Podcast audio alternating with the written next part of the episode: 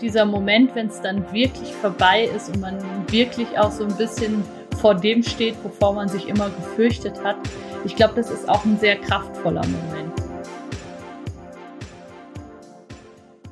Hallo ihr Lieben, mein Name ist Lina und ich freue mich wie immer auf eine neue Folge mit euch, eine neue Episode für den Heart to Heart Podcast. Und ich habe mal so ein bisschen nach draußen geguckt heute. Die Stimmung in der Welt, aber auch eben draußen ist ja derzeit nicht so ähm, berauschend und eher grau. Und manche fühlen sich auch innerlich so, besonders nach einer Trennung. Ja, die Herleitung war jetzt ein bisschen ähm, tatsächlich gestaged, aber ähm, wir hatten in der Vergangenheit eine Folge zu einem ähnlichen Thema.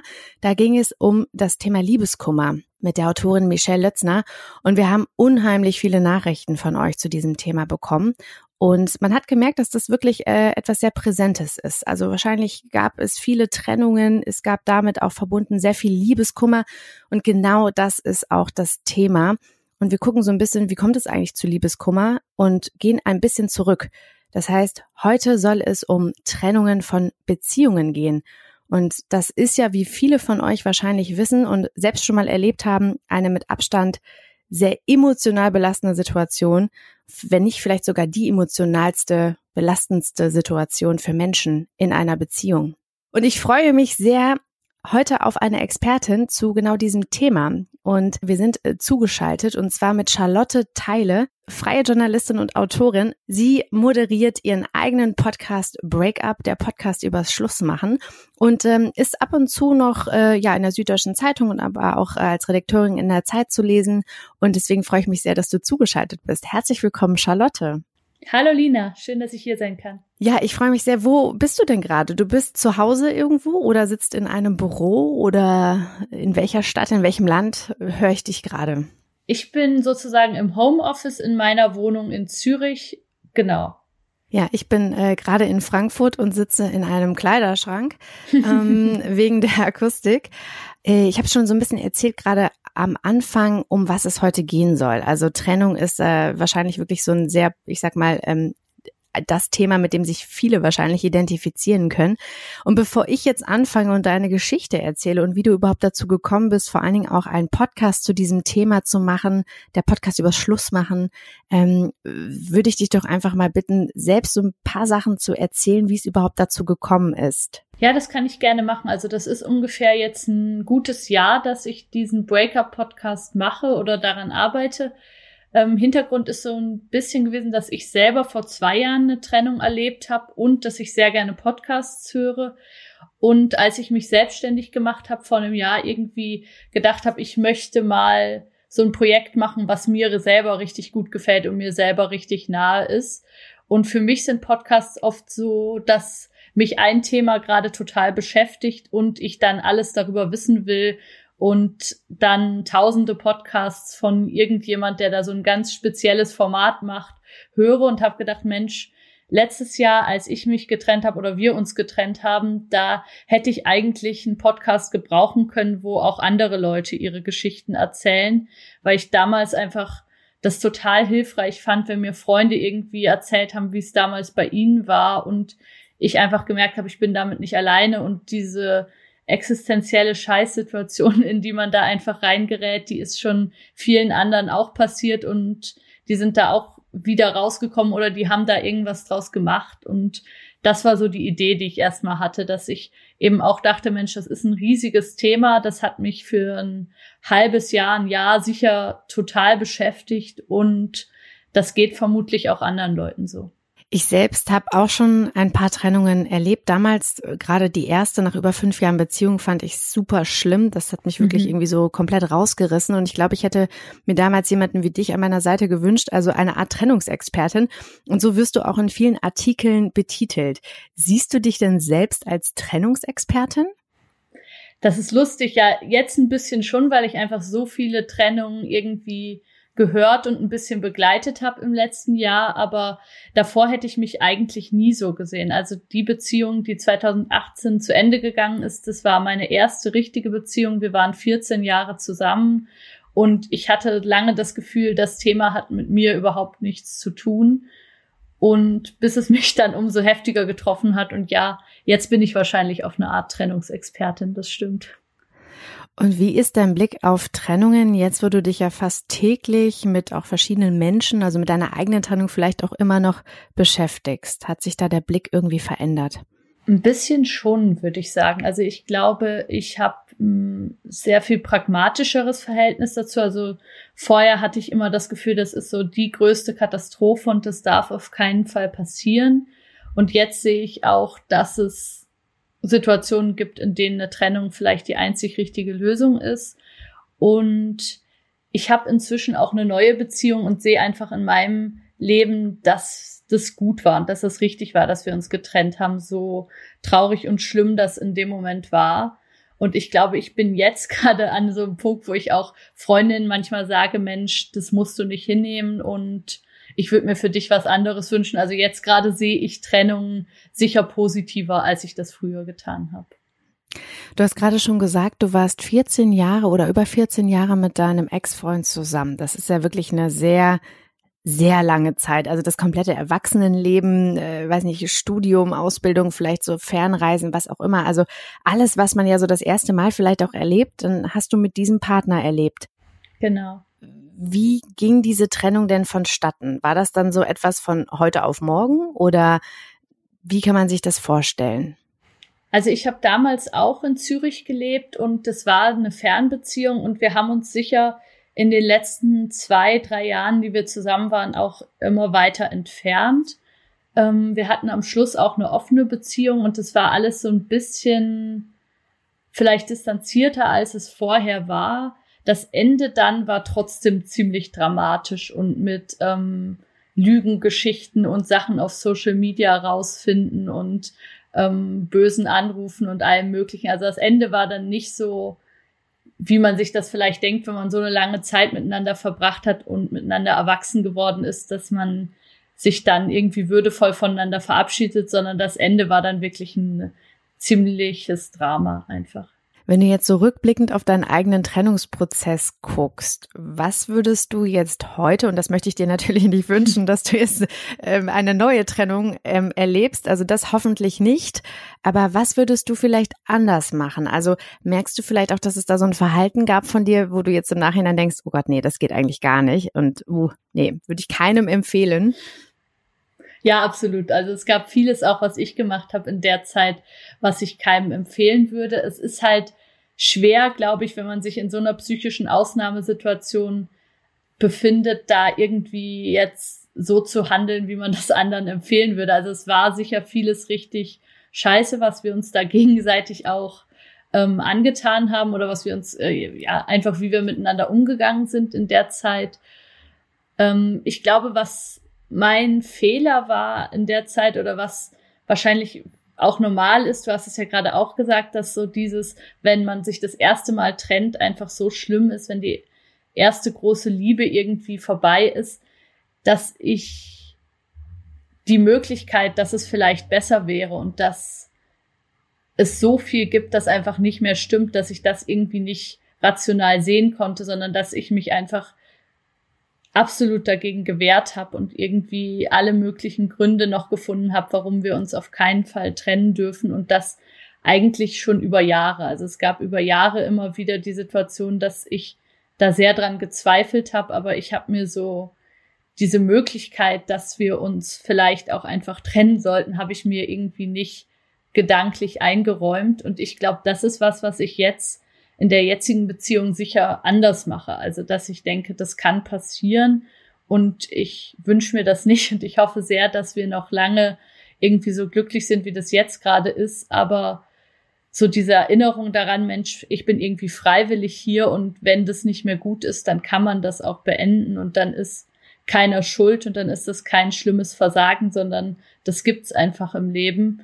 Ähm, das ist, glaube ich, was, was ich jetzt anders mache und wo ich auch mit meinem jetzigen Freund irgendwie darüber sprechen kann, dass, dass das passieren kann und dass sich Beziehung auch die ganze Zeit verändert. Also dass so wie wir jetzt gerade zusammen sind, werden wir wahrscheinlich in fünf Jahren nicht mehr sein, weil einfach, weil einfach die ganze Zeit was passiert zwischen zwei Menschen und man nicht immer so eng und so glücklich bleiben wird, wie man das nach ein, zwei Jahren Beziehung ist. Und ich glaube, das als was Normales zu akzeptieren und zu sagen, Mensch, wir werden da immer wieder dran arbeiten müssen und vielleicht werden wir es auch irgendwann nicht mehr können. Das finde ich was Befreiendes. Also, dass wir das beide irgendwie wissen. Hm. Lass uns mal so ein bisschen mehr über deinen Podcast sprechen. Mhm, ich merke, du bist gerne. da schon äh, sehr reflektiert. ähm, ich habe mir auch so ein paar Episoden angehört und reingehört. Ähm, ist dein Podcast auch so ein Stück weit ein Beziehungspodcast, kann man das so sagen? Also auch wenn es natürlich um Trennungen geht, sind ja primär eigentlich Beziehungen auch im Fokus. Ja, absolut. Also es, eine Freundin hat mal gesagt, es sind so wie Beziehungsgeschichten rückwärts erzählt. Und das stimmt auf jeden Fall. Also ich lasse die Leute ja auch immer davon erzählen, was eigentlich gut war in der Beziehung und was sie zusammengebracht hat. Und was ich immer ganz spannend finde, ist, wenn man so ein bisschen versteht, Mensch, wie haben die beiden Menschen eigentlich zusammen funktioniert? Was war irgendwie deren Thema? Was waren deren Probleme? Was hat die aber auch aneinander fasziniert? Und deshalb ist es auch ein Beziehungspodcast, absolut. Und ich spreche ja auch manchmal mit ähm, Therapeuten oder mit Leuten, die sich einfach gut auskennen mit Beziehungen darüber. Und es ist, geht nicht immer nur um Trennung, sondern natürlich auch darum, ja, wie man gut miteinander umgeht, wie man kommuniziert und so weiter und so fort. Du hast ja jetzt ähm, schon einige Episoden abgedreht oder mhm. im Kasten, wie auch immer. Ähm, was sind denn so, wenn du mal so rückblickend überlegst, die häufigsten Trennungsgründe? Also kannst du da irgendwie einen Trend erkennen? Gibt es da, ich weiß nicht, so Standardtrennung oder etwas, so Gründe, die vielleicht jede Beziehung in der Trennung mit einbezieht? Also weiß ich nicht, was ist da so deine Erfahrung? Also die Geschichten sind schon sehr unterschiedlich. Das versuche ich natürlich auch so ein bisschen auszuwählen, dass man nicht immer die gleiche Geschichte hat. Aber grundsätzlich sehe ich, dass viele Paare oder viele Leute mir im Podcast auch erzählen, Mensch, dieses letzte Trennungsgespräch, was wir hatten, ähm, das war eigentlich das Ehrlichste. Und wenn wir das schon ein paar Jahre früher geführt hätten oder auch nur ein paar Monate früher, dann hätten wir vielleicht noch eine Chance gehabt. Also so dieses Gefühl von Mensch, wir haben so lange nicht ehrlich miteinander gesprochen und da hat sich so ein Berg von Themen aufgetürmt, die wir irgendwie zwischen uns hatten, aber die wir nicht mehr angesprochen haben. Das ist was, was ich schon häufiger höre. Hm. Und gibt es irgendwie eine Geschichte, die dir besonders im Gedächtnis geblieben ist, wo du vielleicht auch noch mal so ein bisschen, ich sag mal, deine deine eigene persönliche Trennung aufgearbeitet hast oder vielleicht auch noch mal einen neuen Blick darauf bekommen hast? Also ich glaube, dass ich in fast jedem Gespräch irgendwie auch wieder was über mich verstanden habe oder über die Trennung von meinem Ex-Freund. Ähm, mir ist sicher eine Geschichte sehr nahe gegangen, die jetzt noch gar nicht so alt ist, wo eine Hörerin, die äh, Lara, jemanden, die, mit dem sie gerade erst angefangen hat, sich zu daten, verloren hat, weil der gestorben ist. Das ist eine sehr dramatische Geschichte gewesen, ähm, wo ja mich einfach ihr das, was sie erlebt hat, da sehr betroffen gemacht hat. Was ich auch noch ähm, sehr gut weiß, ist die Geschichte von äh, Claudia, die sehr, sehr lange in so einer unglücklichen Ehe war, also 25 Jahre und immer gedacht hat, Mensch, das liegt irgendwie an mir und ich muss noch mehr an mir arbeiten, ich muss mich selbst noch mehr lieben, ich muss noch besser kommunizieren, ich kann ja nicht meinen Partner ändern, ich kann nur mich selber ändern, also versuche ich das mit allen möglichen Ratgebern und da eigentlich Jahrzehnte an sich selber rumgedoktert hat, an, anstatt sich vielleicht mal zu trauen, zu sagen, Mensch, das tut mir hier alles nicht gut und wir tun uns gegenseitig nicht gut. Und das fand ich eine sehr dramatische Geschichte, einfach weil so viel Zeit vergangen ist, in der sie so sehr versucht hat, irgendwas besser zu machen. Und was ich auch glaube, was so ein bisschen auch vielen anderen, vielleicht auch gerade Frauen so geht, dass man immer das Gefühl hat, ich kann alles irgendwie mit mir selber ausmachen und ich muss einfach an mir arbeiten und da einfach mal einen Strich zu ziehen und zu sagen, nee, es, liegt nicht alles nur an einem selber, sondern man kann auch, man kann auch wirklich die Situation um einen herum ver verändern. Das fand ich schon sicher eine wichtige Folge. Hm. Du hast jetzt so ein bisschen das Thema angesprochen, das dann einfach mal machen und auch nicht zu viel Zeit verstreichen lassen. Ich würde sehr gerne jetzt mal so ein bisschen ähm, noch tiefer in das Thema einsteigen. Kann man sich richtig oder falsch von einem Partner trennen? Oder anders gefragt, was ist vielleicht eine gute Art, sich zu trennen? Ich hatte mal die ähm, Schweizer Psychologin Caroline Fuchs im Podcast, die ist so ein bisschen der Dr. Sommer der Schweiz. Und die hat so eine ideale Trennung skizziert, also wo man vielleicht auch so ein gemeinsames Trennungsritual findet, vielleicht auch die Ringe, die man hat, wieder gemeinsam einschmilzt oder so. Ich glaube, das geht einfach in den seltensten Fällen wirklich so vonstatten. Und ich glaube, Trennungen sind dann gut, wenn man ehrlich zueinander ist und wenn man sich gegenseitig erlaubt, irgendwie das Gesicht zu wahren und sich nicht fertig machen will. Aber dass das schmerzhaft ist und dass das sicher eine schlimme Erfahrung ist, ich glaube, das wird fast immer so sein. Also ich hatte ein Paar im Podcast, die relativ nahtlos ähm, nach der Beziehung als beste Freunde weitergemacht haben und die sind, glaube ich, auch immer noch sehr gut befreundet. Aber ich glaube, bei den meisten Leuten ist es eher nicht so, dass die jetzt irgendwie nah an der idealen Trennung sind, sondern am Anfang ist es einfach richtig schlimm. Hm. Aber gibt es denn sowas wie eine ideale Trennung? Also hast du das selbst schon mal erlebt oder ist das wirklich nur ein Einzelfall? Weil manchmal, man hatte, kennt das ja auch aus Filmen, es gibt dann irgendwie Schlammschlachten und ähm, auch im Freundeskreis, ne? Meistens sind ja dann Trennungen auch mit irgendwie Auszug verbunden und so mhm. weiter und so fort. Freundeskreise trennen sich, da hängt ja sehr, sehr, sehr viel dran. Aber ja, also was ist denn eine gute Art und Weise? Sollte man sein komplettes äh, Umfeld vielleicht auch einweihen? Ich weiß es nicht. Wie geht man da vor? Also ich finde es schwierig, so allgemeine Tipps zu geben. Du hast ja gerade auch gesagt, ich bin Journalistin und nicht irgendwie Psychologin und ich kann jetzt Leuten nicht professionell sagen, was sie machen sollen, sondern ich höre eigentlich vor allem zu in dem Podcast.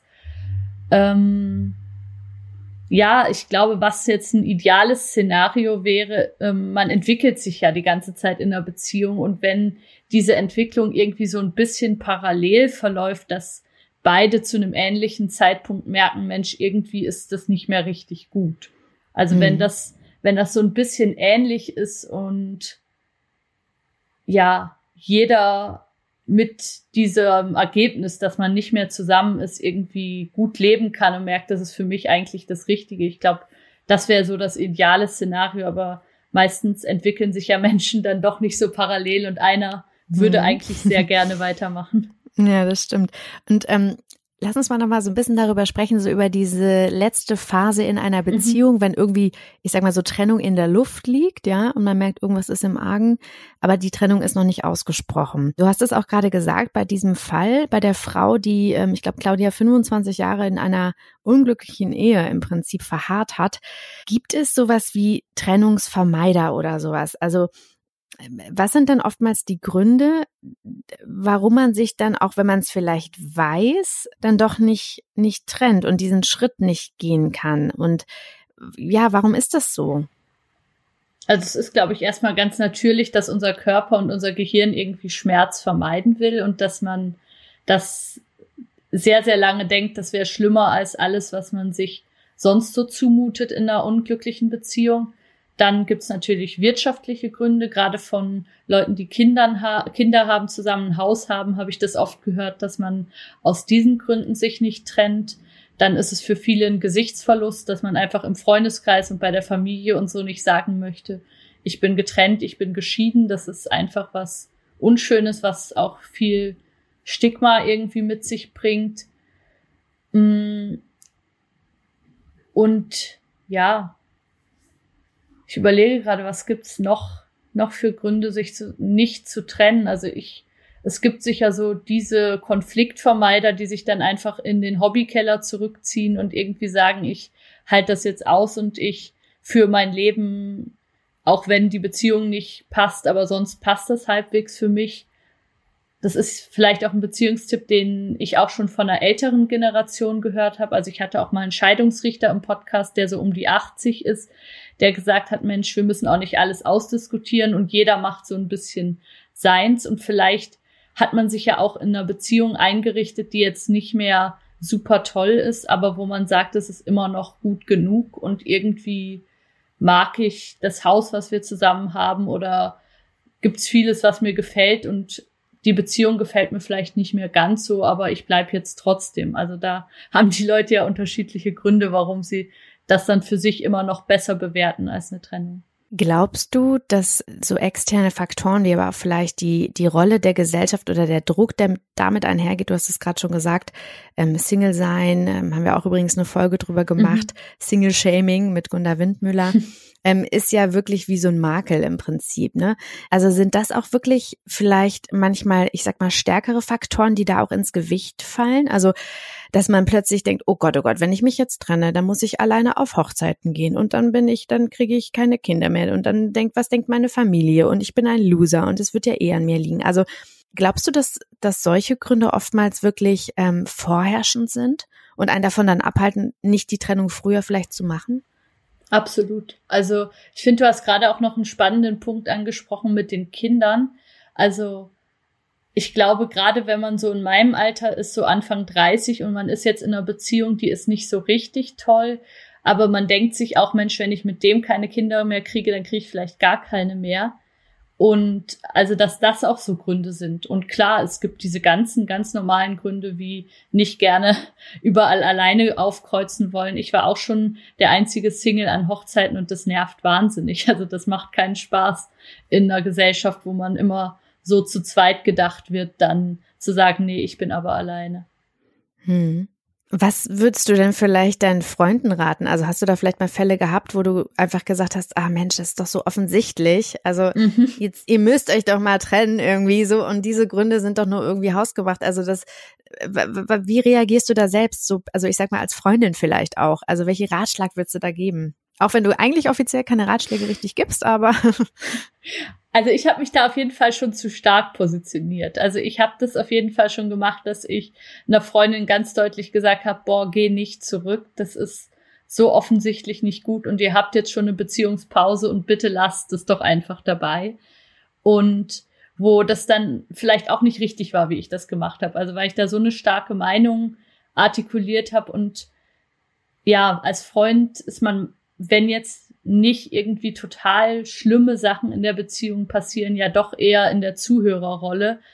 Und ja, man wünscht sich das manchmal, dass man Leute retten kann, aber ich glaube, das kann man nicht. Und man kann sagen, was man findet und man kann so ein bisschen spiegeln, aber letztlich würde ich nicht jemand sagen, außer es findet jetzt irgendwie Gewalt statt oder so, ähm, bitte komm nicht mehr mit ihm zusammen. Mhm. Wenn wir nochmal so ein bisschen in dem Moment bleiben, also kurz bevor die Trennung tatsächlich stattfindet, ja, oder man sich mhm. entschlossen hat, sich zu trennen. Was sind denn vielleicht noch so Fragen, die man sich nochmal selbst oder auch als Paar gemeinsam ehrlich stellen und beantworten sollte? Also ich glaube, dass es häufig gut ist, wenn man wirklich dann im Moment bleibt und sagt, vielleicht ist es jetzt für uns momentan gerade besser, wenn du dir mal ein ähm, Zimmer suchst für ein paar Monate und dann schauen wir weiter. Also dass man, gerade wenn man unsicher ist und nicht genau, nicht genau weiß, in welche Richtung es geht, dass man sich das auch ein bisschen offen hält und dass man sich das auch ein bisschen zugesteht, zu sagen, hey, wir wissen es gerade noch nicht und wir probieren das irgendwie aus.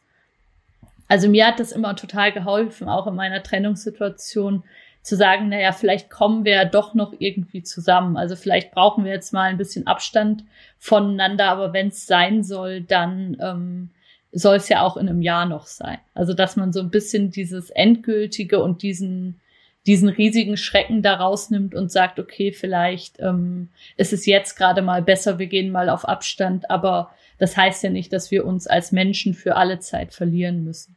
Hm. Wenn man sich dann entschlossen hat, sich zu trennen, ähm, jetzt ist so ein bisschen die Frage, wie geht man das an, ja? Also ich habe ähm, deinen Podcast äh, gehört und am Anfang fängst du quasi mit so einer Sch Schlussmachphrase an, ja? So, ja, du, ich glaube, das mit uns funktioniert nicht mehr so richtig und ja, ich werde nie wieder jemanden finden, der so toll ist wie du, aber ah, es ist vorbei, ja? Also, na, also ich habe, weißt du, es liegt auch nicht an dir, es liegt dann auch echt an mir und ich bin gerade noch nicht so ready und bereit, ja? Also, ah, also ich glaube, das kennt jeder. Ich habe es jetzt ein bisschen überspitzt, ähm, wobei mhm. vielleicht auch nicht, ne? Keine Ahnung.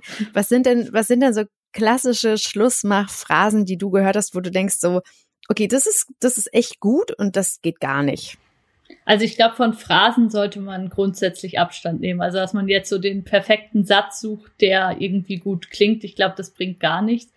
Du hast jetzt schon ziemlich viele gute, gute Schlussmachsätze so zusammengefasst. Ich habe das damals dieses Intro mit einem Kumpel aufgenommen, der wirklich so das eingesprochen hat, wie er sich schon oft getrennt hat. So dieses eben, du bist, du bist toll und es liegt nicht an dir, aber irgendwie sind wir doch vorbei und so.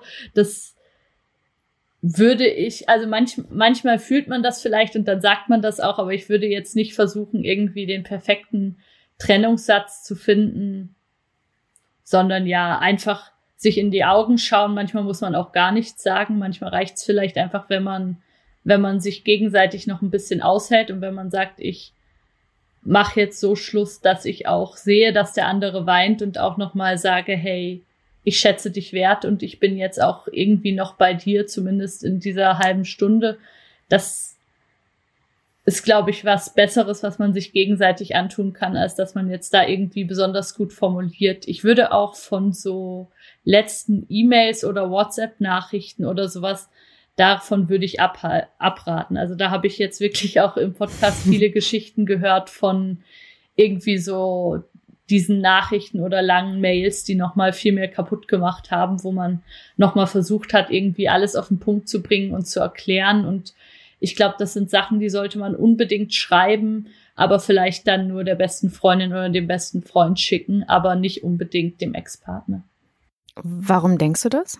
Weil da einfach so viel Missverständnis drin liegt. Also, weil man eben dann nicht beieinander ist und nicht irgendwie miteinander darüber spricht, was gerade passiert ist oder sieht, wie es dem anderen geht, sondern einfach nochmal so seine, seine Sicht der Dinge aufschreibt. Und ich glaube, das ist dann eben tatsächlich was, was man nur für sich macht.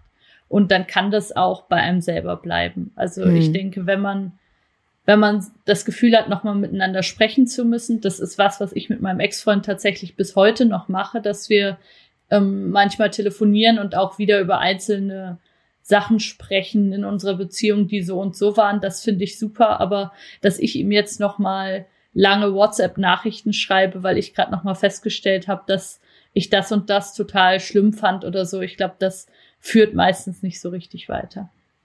Vielleicht ist es oftmals auch so ein Ego-Ding, dass man das Gefühl hat, man ist oder man, man selbst ist jetzt die Person, die das Ganze tatsächlich beendet hat. Wäre das so ein Machtding? Ich weiß es nicht. Es ist jetzt nur so eine Vermutung. Ähm, ich selbst kenne das nämlich auch. Ich habe das auch schon oft gemacht und habe mir dann immer gedacht, so, damit hast du es ihm jetzt nochmal richtig gezeigt. Boom. Und dann kam aber leider nichts mehr zurück und dann dachte ich mir so, okay, ist richtig scheiße gelaufen. Also es ist richtig, richtig ja. unangenehm jetzt. Ja. Ja, jeder hat halt so ein bisschen das Bedürfnis nach seiner eigenen Wahrheit. Das ist ja auch in Beziehungsstreits oft so, dass man gewinnen will. Und ich glaube, das ist was, was, was einen in Beziehungen ganz generell nicht so richtig weiterbringt, wenn man denkt, man muss da irgendwas gewinnen.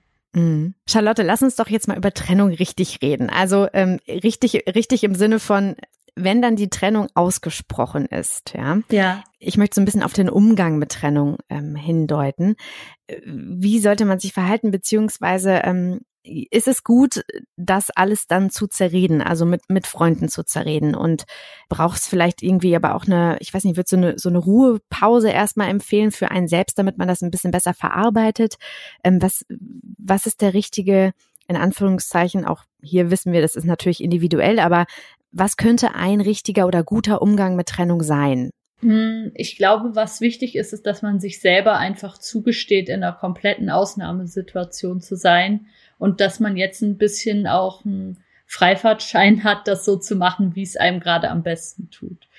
Also ich würde da jetzt nicht irgendwie sagen, es ist das Beste, was man tun soll, ist irgendwie in eine Bar gehen und sich äh, volllaufen zu lassen oder sich mit Freunden zu treffen oder Liebesfilme zu schauen. Ich glaube, da ist jeder so ein bisschen anders. Ihr hattet ja auch Michelle Lötzner mal im Podcast, die dieses ähm, Liebeskummer bewältigen Buch geschrieben hat. Das kann sicher total helfen, wenn man sich einfach informiert, was passiert gerade mit mir.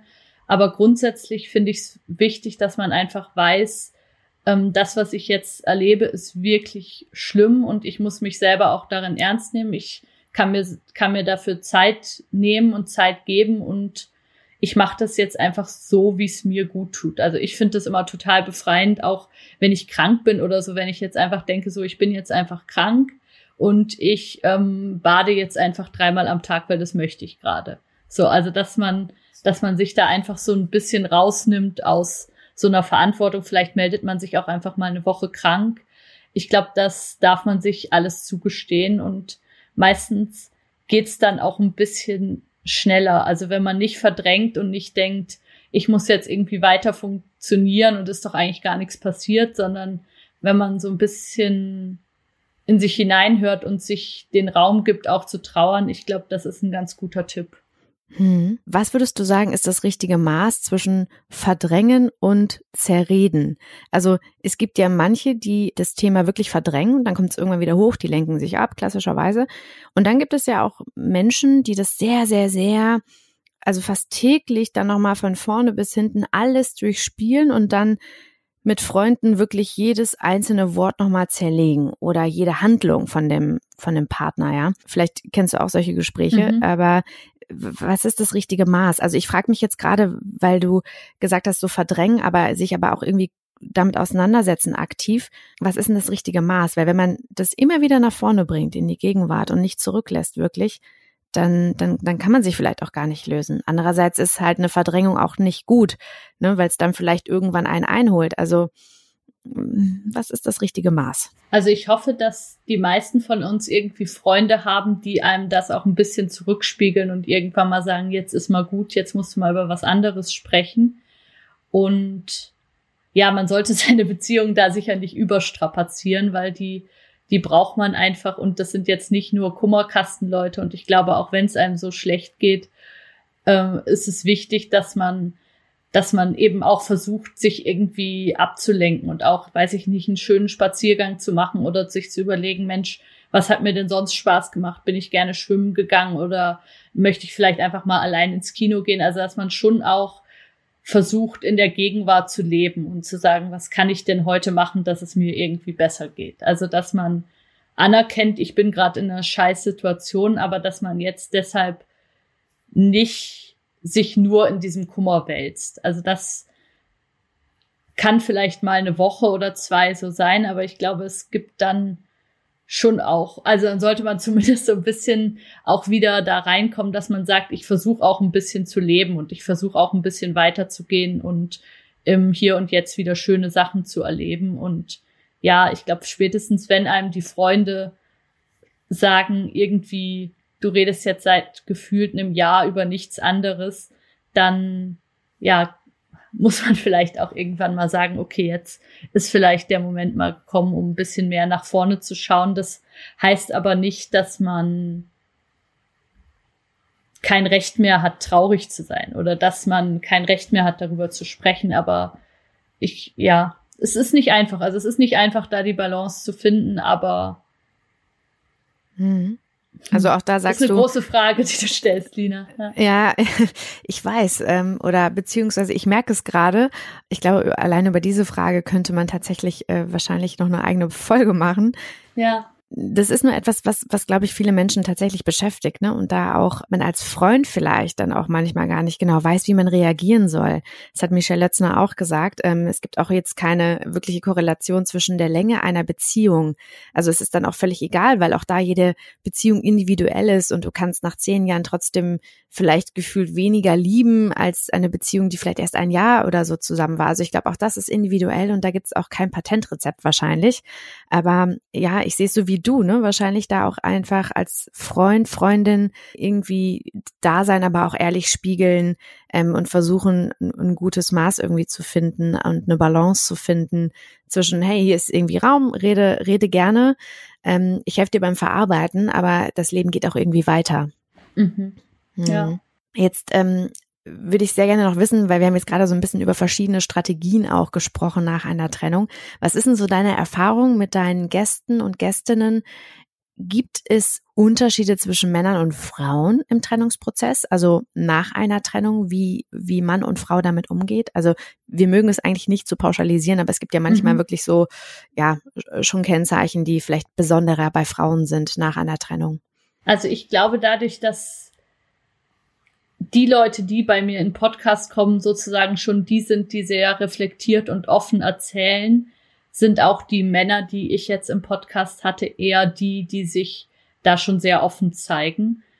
Und trotzdem würde ich sagen, dass ich so ein bisschen erlebt habe, dass es bei Männern zum Teil ein bisschen mit Verzögerung ankommt, was eigentlich passiert ist. Also dass Frauen doch immer noch mehr dazu neigen, sich mit ihrem Innenleben zu beschäftigen, dass Frauen eben auch häufig die sind, die diese Beziehungsratgeber lesen und die sich mit sich selber auseinandersetzen und Männer manchmal in sowas reinlaufen, dass sie erst nach Monaten so richtig verstehen, oh nein, die ist wirklich weg und die kommt auch nicht mehr zurück und äh, wie konnte mir das denn jetzt passieren? Also, dass die da manchmal so ein bisschen von den Ereignissen überrollt werden, weil sie sich eben manchmal nicht so sehr nach innen richten oder weil sie ja dann eher, eher so diese Antworten haben, es muss jetzt einfach weitergehen und sich ablenken und dann sich manchmal auch zu viel ablenken und dann ja, sich auf dem Weg ein bisschen verlieren. Das habe ich, habe ich ein bisschen beobachtet, aber ich muss sagen, ich hatte jetzt auch viele Beispiele von Männern, die überhaupt nicht so sind, sondern die da eher ganz genau auf sich gehört haben auch. Mhm. Also gibt's auf jeden Fall auch beides, ne? Mhm, absolut, mhm. ja. Gibt's denn irgendwie eine, hm, vielleicht auch, ich weiß nicht, Strategie, wie man den Trennungsschmerz irgendwie eindämmen kann, wenn man vorher schon weiß, okay, da kommt eine Trennung? Also kann man das irgendwie abmildern oder gibt's da? Also ich finde die, die Strategie, dass man einfach ein bisschen weiß, was mit einem passiert. Also darum geht's mir ja an dem Breakup-Podcast auch, dass man einfach mehr Informationen hat und das so ein bisschen einordnen kann. Ich glaube, das hilft. Also es ist ja auch häufig so, dass die erste Trennung so die allerschlimmste ist weil man da so voll ins kalte Wasser geworfen wird und noch überhaupt nicht weiß, was einem da passiert.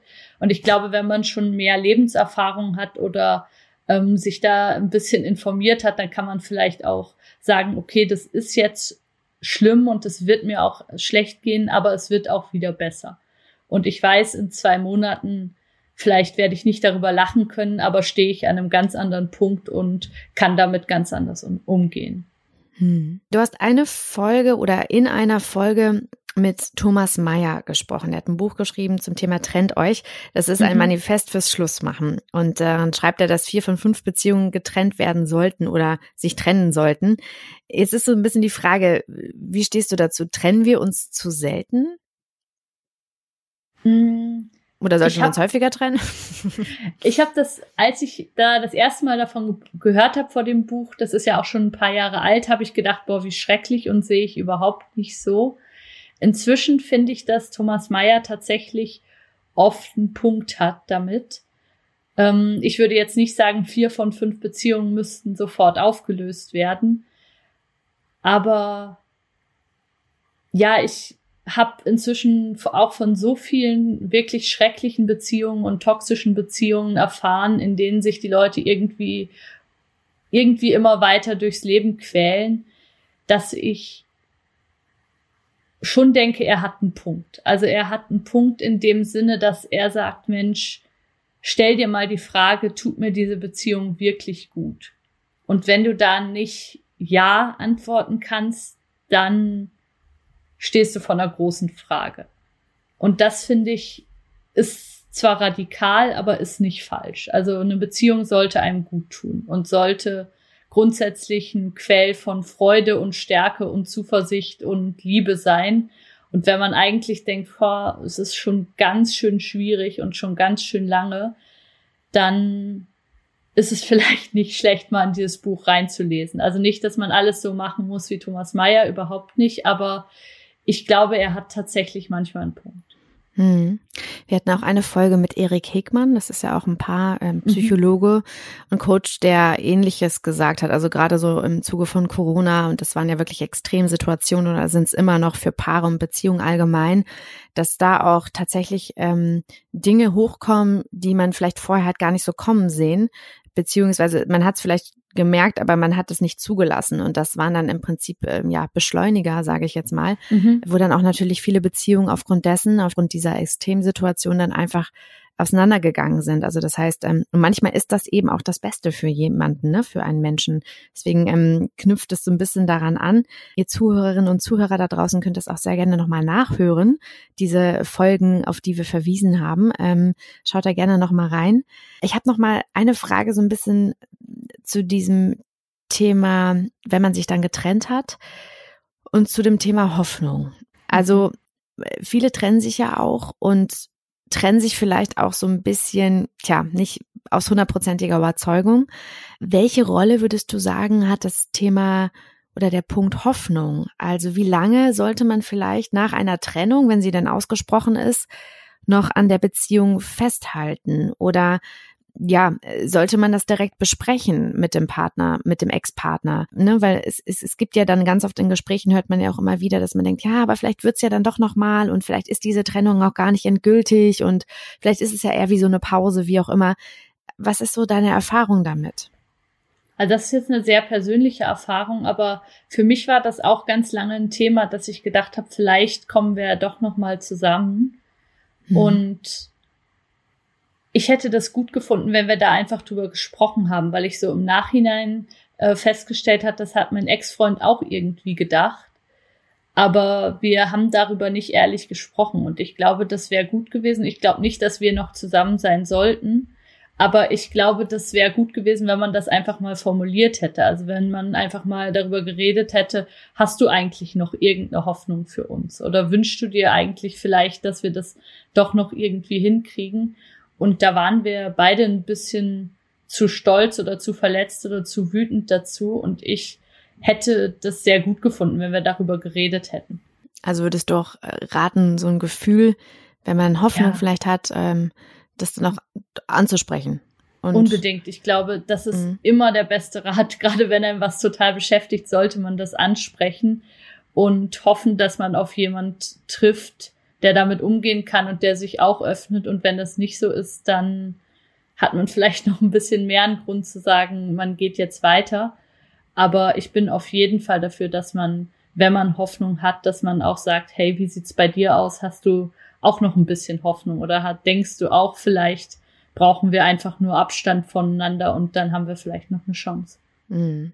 Jetzt haben wir sehr viel über negative Aspekte einer Trennung gesprochen. Ich meine, Trennung per se ist auch ist ja auch irgendwie nichts Schönes, ne? Aber mhm. vielleicht ist es manchmal doch schön. Also ich möchte so ein bisschen ähm, gerne die Sendung einläuten mit einem positiven Ausblick. Ich glaube, dass man tatsächlich auch sehr viel daraus lernen kann.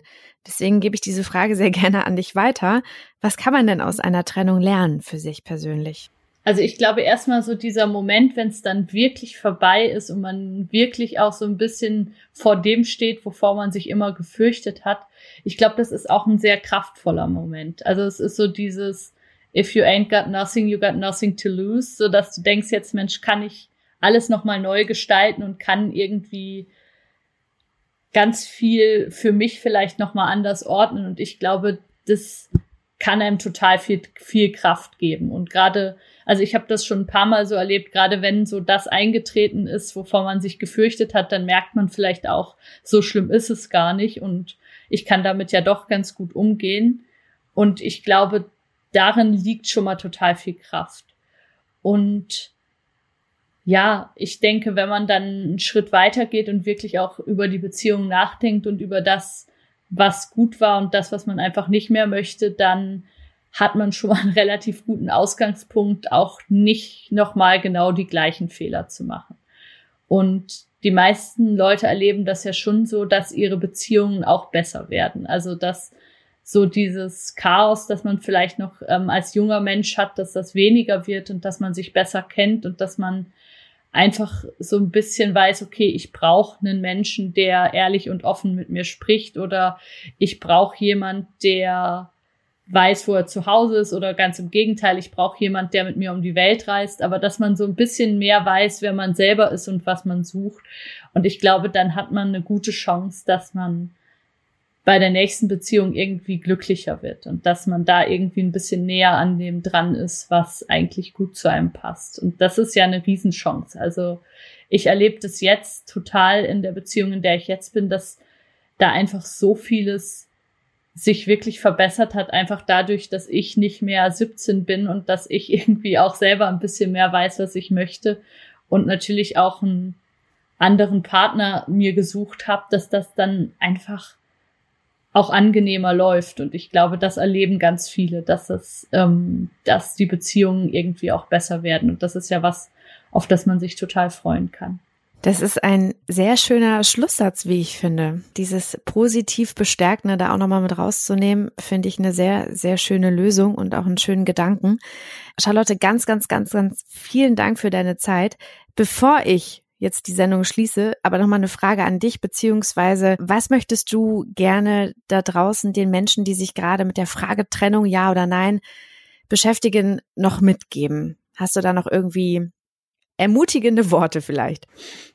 Ui, damit habe ich nicht gerechnet mit der Frage. Ich versuche es trotzdem. Also ich würde den Leuten einfach sagen, dass sie ja, dass sie sich in einer extrem schwierigen Situation befinden und dass ich das total verstehen kann, dass das sie um den Schlaf bringt und dass sie das jeden wachen Moment beschäftigt und ja, dass sie versuchen sollen, sich in, in dieser Zeit, die jetzt vor ihnen liegt, einfach so ehrlich und aufrecht wie möglich zu verhalten, dass sie trotzdem nett mit sich sein sollen, wenn sie es nicht schaffen und dass es auf jeden Fall besser wird als jetzt, weil das ist eine der schwierigsten Zeiten, die man durchmachen kann, wenn man merkt, Mensch, irgendwie ist meine Beziehung nicht mehr gut und es fliegt mir hier alles um die Ohren und wenn man so ein bisschen Angst vor der Zukunft hat, das ist eine schwierige Zeit, aber ich glaube, was danach kommt, wird auf jeden Fall besser. Charlotte, ganz vielen Dank für deine Worte. Vielen Dank, dass du uns hast teilhaben lassen ähm, von deiner persönlichen Erfahrung. Und ich freue mich sehr, dass du da warst und wünsche dir erstmal ganz viel, ich wollte sagen, Erfolg für deine Beziehung, aber ja, vielleicht ähm, lasse ich es dabei einfach mal. Ähm, Erfolg für dich ist ja immer was Schönes und ähm, ich wünsche dir wunderschöne Momente in deiner Beziehung und hoffe, dass du so schnell nicht nochmal eine Trennung durchmachen musst. Von dem her ganz vielen Dank nochmal für deine Zeit. Ich habe mich sehr gefreut. Und genau, ihr da draußen, wenn ihr Fragen zu diesem Thema habt, hört auch sehr gerne mal in Charlottes Podcast rein. Den verlinken wir auch nochmal in den Show Notes. Und äh, wenn ihr Fragen zu diesem Thema habt, schreibt uns gerne an podcast.amorelie.com. Wir beantworten diese Fragen sehr gerne und äh, teilen sie vielleicht und leiten sie weiter an dich, Charlotte. Ja, sehr gern. Und an dieser Stelle nochmal ganz vielen Dank für deine Zeit. Ich habe mich sehr gefreut und ich wünsche dir noch einen wundervollen Tag. Liebe Grüße nach Zürich. Vielen Dank, liebe Lina. Mir hat es auch sehr viel Spaß gemacht. Dankeschön. Tschüss. Ciao.